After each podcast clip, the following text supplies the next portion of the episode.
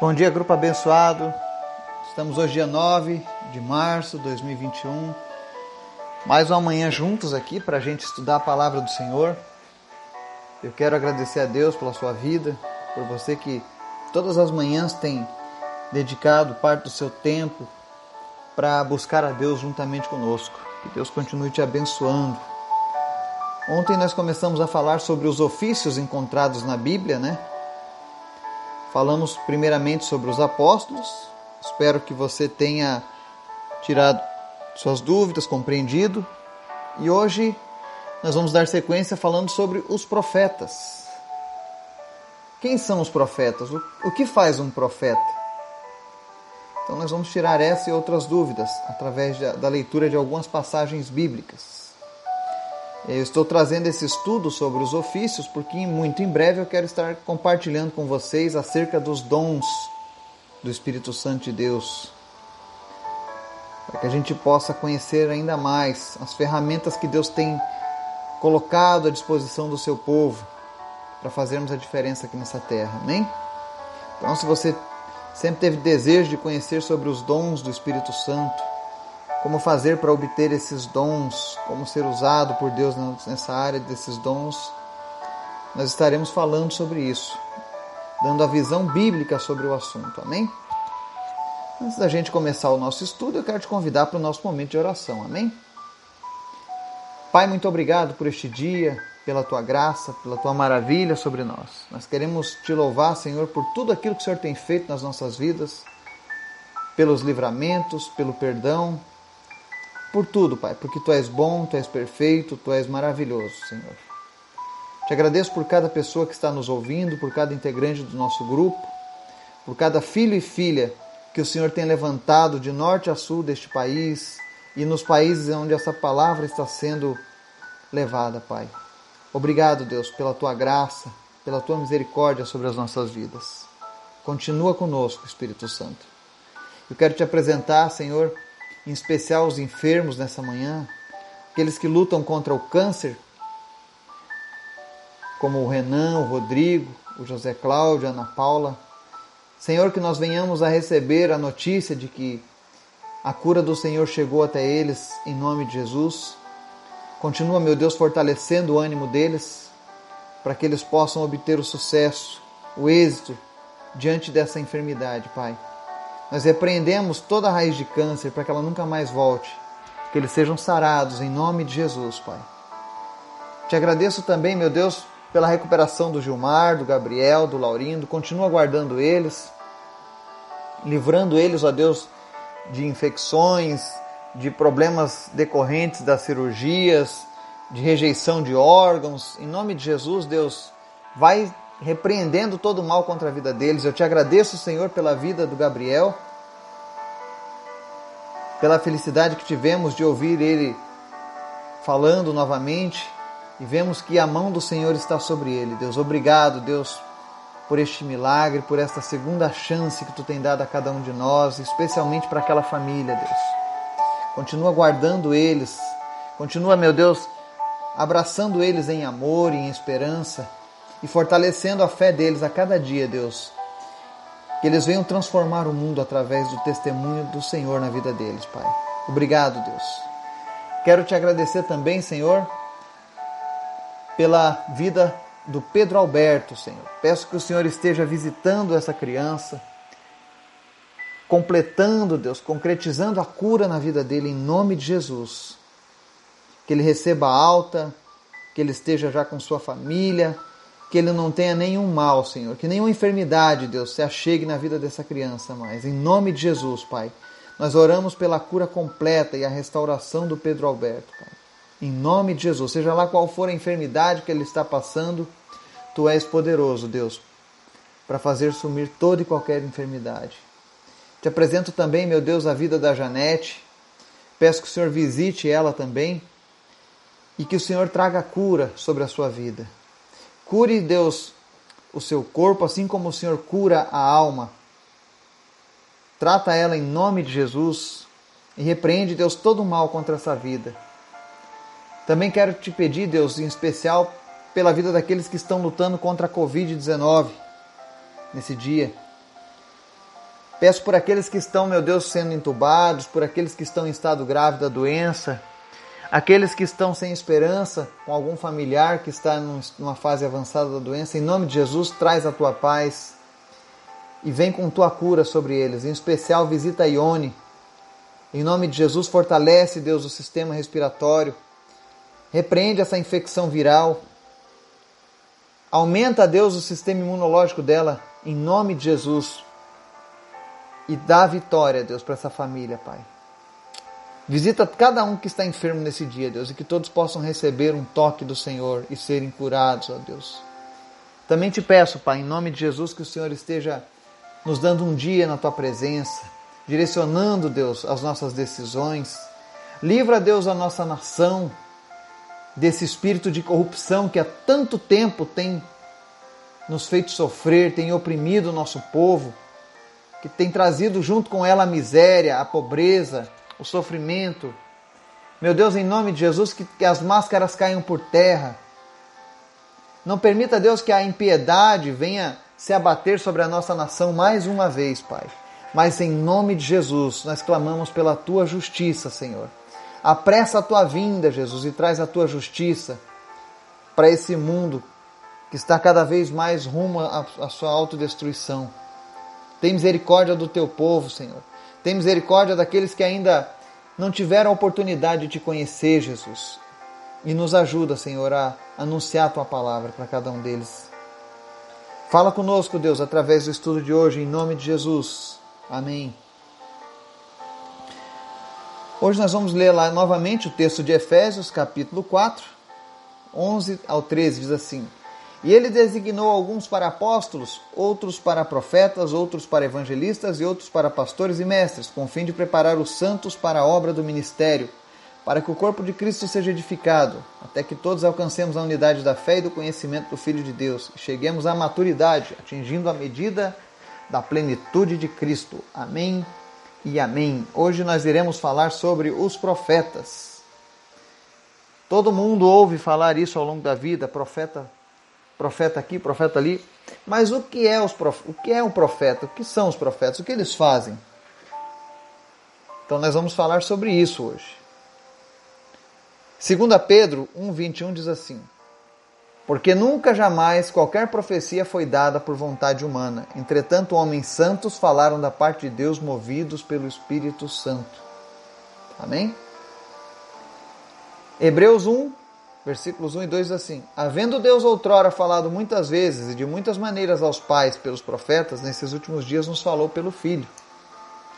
Então, o que é um profeta? Bom, no Antigo Testamento, um profeta era alguém chamado por Deus para cumprir uma tarefa ou várias tarefas, especialmente a de entregar uma mensagem dele. A grande característica da mensagem do profeta eram as palavras: Assim diz o Senhor.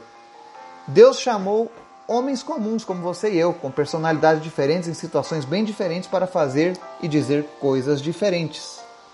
Então, os profetas eles eram incumbidos da, da tarefa de anunciar os planos de Deus para a humanidade, para o seu povo.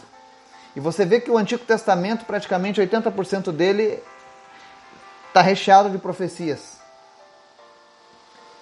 Você vê os profetas maiores, os profetas menores ali no Antigo Testamento. Não sei se você já ouviu esse termo, mas é, por que, que eles são chamados de profetas maiores e menores? Né? É devido ao seu tempo de ministério. Então nós temos os profetas maiores, né? Isaías, Ezequiel, Jeremias, Daniel. Aí os menores, por exemplo, Zacarias, Oséias, né? Porque profetizaram pouquíssimas vezes. Às vezes a gente tem uma ideia e pensa que o profeta Oséias vivia recebendo mensagem de Deus diariamente. Não, não era assim. Os profetas no Antigo Testamento, eles recebiam visitações do Espírito Santo. Eram esporádicas, eram pontuais, eram objetivas. Quando determinado problema estava acontecendo, Deus ia lá e se revelava a um profeta. Qual era o seu desejo, a sua vontade. Por exemplo, Jeremias, o profeta chorão, o profeta das lágrimas. Por que isso? Porque Jeremias foi chamado por Deus para profetizar acerca do julgamento de Deus contra Israel pela sua apostasia. Mas assim como Deus falou, olha, você vai profetizar o cativeiro, você vai profetizar que virão inimigos, matarão as nossas crianças, vai fazer um monte de coisa. E esse povo vai continuar sofrendo. Então ele chorava por isso. Ele se compadecia do destino daquela nação. Mesmo ele sabendo que foram os atos daquele povo que causaram aquilo ali. Mas ainda assim ele chorava e você vê na história de Jeremias, se você tiver a oportunidade, lê esse livro. No final do livro de Jeremias, Deus vai lá e começa a falar para ele: Olha, mas vai chegar um tempo em que eu vou restaurar novamente esse povo. Então Deus dá esperança para o profeta. Aí nós temos profetas como Isaías, que tem uma mini Bíblia, são 66 capítulos, exatamente como a divisão da Bíblia toda. Então, assim, os profetas eles eram incumbidos dessa tarefa, anunciar os projetos de Deus. E o profeta do Antigo Testamento é muito diferente do, do profeta do Novo Testamento no que diz respeito a isso, porque o profeta do Novo Testamento, por exemplo, ainda que algumas denominações, algumas igrejas, algumas tradições digam: não, não existe mais esse negócio de profecia, de dom. Mas a palavra de Deus em Efésios está dizendo: olha, ele designou alguns para apóstolos, outros profetas, outros evangelistas, outros pastores e mestres, com o fim de preparar os santos para a obra do ministério, para que o corpo de Cristo seja glorificado. Ou seja, os profetas continuam esse, esse ofício nos nossos dias. E muito provavelmente alguns de nós aqui tenham esse chamado para ser um profeta de Deus nesses últimos dias. A diferença nossa do profeta do, da, da nossa era para o profeta do Antigo Testamento é que nós já não receberemos mais mensagens acerca da Bíblia, complementações para a Bíblia. Porque no Antigo Testamento, Jeremias recebeu a palavra de Deus e essa palavra se tornou um livro canônico.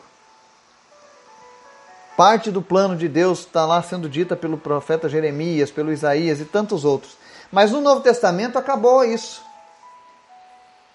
Jesus encerrou lá com João as revelações. Por isso que o nome do livro de Apocalipse, é, nos Estados Unidos, por exemplo, se chama Revelation.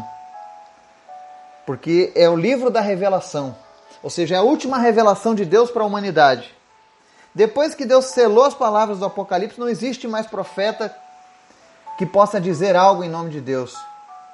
É por isso que nós não aceitamos o profeta Maomé, nós não aceitamos o profeta Joseph Smith, nós não aceitamos a profeta, a profetisa Ellen Gold White. Quando essas pessoas vêm querer trazer ensinamentos complementares à palavra de Deus, porque foi encerrado com João. Quando João encelou as palavras, ele disse: Olha, ai daquele que acrescentar ou retirar alguma coisa desse livro, né? Deus foi bem claro com isso. Mas ainda assim, algumas pessoas se levantaram ao longo desses últimos anos, desses últimos séculos, se intitulando profetas de Deus e causaram muitos problemas por isso. Mas o maior problema está nas pessoas não conhecerem a palavra de Deus e validarem esse tipo de pensamento. O profeta do Novo Testamento, ele já não é mais aquele profeta que recebe visões esporádicas de Deus ou visitações aleatórias, não. Nós temos o Espírito Santo em nós. Como você viu, antes Deus falava através dos profetas e agora, nos últimos dias, falou pelo Filho, ou seja, Jesus. E Jesus hoje está em mim e você através do Espírito Santo. Isso nos faz também profetas do Senhor. E uma das coisas que os profetas faziam no Antigo Testamento, além de anunciar os, os propósitos de Deus ao povo de Deus, né? E isso é algo que nós fazemos, por exemplo, quando eu estou falando da palavra de Deus para você, eu estou sendo um profeta de Deus sobre a tua vida. Porque eu estou dizendo qual é a vontade do Senhor para as nossas vidas. Eu estou dizendo o que, que o futuro nos espera se estivermos no Senhor. Então estou sendo um profeta. Mas uma outra coisa interessante é que os profetas exortavam o povo de Deus. A exemplo de Jeremias e tantos outros, né? O profeta Jonas por exemplo, ele foi para Nínive e trouxe uma palavra de exortação aos ninivitas, de que Deus iria pesar a mão contra aquele povo. E o que, que aconteceu? O rei instituiu para que todos eles se arrependessem dos seus pecados e aquele povo foi poupado. Então o profeta também traz exortação para a vida das pessoas. Muitas vezes, quando o povo de Deus está andando de maneira desordenada, ou fora dos trilhos, ou longe da palavra de Deus, Deus levanta os profetas para trazer essas pessoas novamente para o caminho de Deus.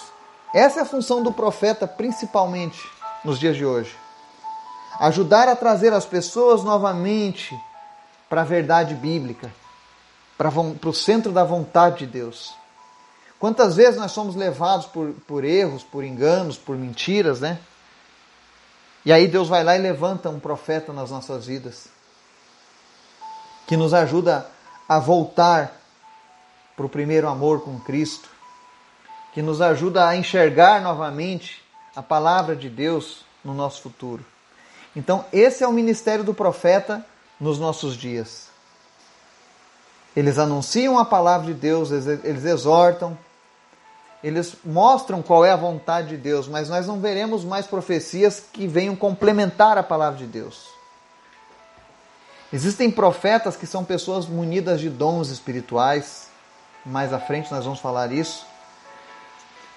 E muitas vezes eles irão trazer uma mensagem de Deus, não no que diz respeito à vida da igreja, ao povo dele no todo, mas no que diz respeito a nossa vida pessoal. Muitas vezes Deus vai nos trazer um direcionamento dos céus. Muitas vezes eu recebi isso do Senhor. Muitas vezes. Deus usou a boca de profetas para falar com a minha vida. Espero que um dia eu também tenha essa capacidade aguçada para poder continuar fazendo essa obra, que é tão linda. Agora, o que é interessante tanto no Antigo quanto no Novo Testamento, é que, como a gente sabe que existem os profetas, existem profetas bons e profetas ruins, né? E a palavra de Deus diz que o profeta precisa ter a profecia comprovada. Às vezes a gente vê tantos casos de charlatanismo, de falsos profetas, né? Mas a culpa não está apenas no profeta que está ali, no falso profeta que está ali mentindo está também na, na, na, na vida dos ouvintes da profecia. Muitas igrejas falham nesse quesito. Porque a Bíblia diz aqui, olha, quando um profeta falar em nome do Senhor e a palavra dele não se cumprir nem suceder como profetizou, esta é a palavra que o Senhor não disse. Deuteronômio 18, 22. Jeremias enfatizou a mesma coisa, ele disse lá: o profeta que profetizar paz só ao cumprir-se a sua palavra será conhecido como profeta, de fato enviado do Senhor. Jeremias 28, 9. Então, todas as vezes que alguém falou ou falaram a profecia, essa profecia precisa ser provada, comprovada. E se não deu certo, nós precisamos ser humildes em, em, entender que, olha, dessa vez eu errei, eu achei que era Deus falando e não era. Os profetas precisam ter humildade e o povo de Deus precisa ter autoridade. Se alguém profetizar alguma coisa sobre a sua vida, você tem todo o direito de questionar o cumprimento dessa profecia, porque se se cumpriu, essa pessoa realmente é um profeta de Deus, mas se não se cumpriu, ele não é um profeta de Deus. Ou ainda não adquiriu o conhecimento necessário para profetizar. Então você precisa ter a, a sinceridade de chegar para a pessoa e dizer: Olha, o que você falou não se cumpriu, então não foi de Deus. Você precisa afiar mais, aguçar mais o seu lado espiritual. Isso não é vergonha, porque Paulo diz: em parte conhecemos e em parte profetizamos. Várias vezes eu pensei que Deus havia me dito uma palavra para dizer a uma pessoa, e quando chegou no momento, eu testei a situação antes de falar em nome do Senhor. E eu vi que não era nada do Senhor. Como assim não era nada do Senhor? Nós precisamos tomar cuidado com os falsos profetas, e a palavra diz em 1 João 4: Amados, não creiais a todo o Espírito, mas provai se os Espíritos são de Deus, porque já muitos falsos profetas se têm levantado no mundo. Outra passagem diz assim: não extingais o espírito, não desprezeis as profecias, examinai tudo, retende o bem. 1 Tessalonicenses 5, 19 a 21. Então o que, que a palavra está dizendo? Muitas vezes é, nós vamos ouvir uma voz falando conosco e essa voz não vai ser a voz de Deus. Pode ser a voz do diabo, das trevas, ou pode ser a voz da nossa própria carne. Às vezes você tem um desejo de que algo aconteça e não é errado, e você pode pensar que é Deus que está colocando isso no teu coração. E você vai e fala em nome de Deus. Eu creio que muitas vezes as profecias furadas são criadas a partir desse pensamento. Não é uma maldade do homem diretamente, mas é, uma, é, uma, é um desejo muito grande de que algo de bom se, se cumpra na vida de alguém. E ele acaba falando o que diz o coração e não o que Deus está dizendo. Então é isso que nós, nós temos que prestar atenção quando estivermos em contato com os profetas de Deus. Porque existem falsos profetas, por exemplo, eu vou pedir licença para citar esse exemplo. Se você, porventura, faz parte dessa doutrina, dessa religião, não se sinta ofendido, mas é, o que eu estou falando é algo que está na história, está disponível para todos, foi uma grande vergonha para esse grupo, mas foi um fato de que a Bíblia não foi cumprida na vida do profeta. As testemunhas de Jeová, eles fizeram a predição da vinda de Cristo duas vezes no mundo. Sendo que se as pessoas tivessem o mínimo de conhecimento da Bíblia, viriam que lá no Novo Testamento a palavra de Deus diz que ninguém sabe o dia e nem a hora da vinda de Cristo, nem mesmo ele. Por isso que ele virá como um ladrão. Mas os testemunhos de Jeová foram e citaram duas vezes as datas. A primeira vez criou o crack de 1930 lá nos Estados Unidos.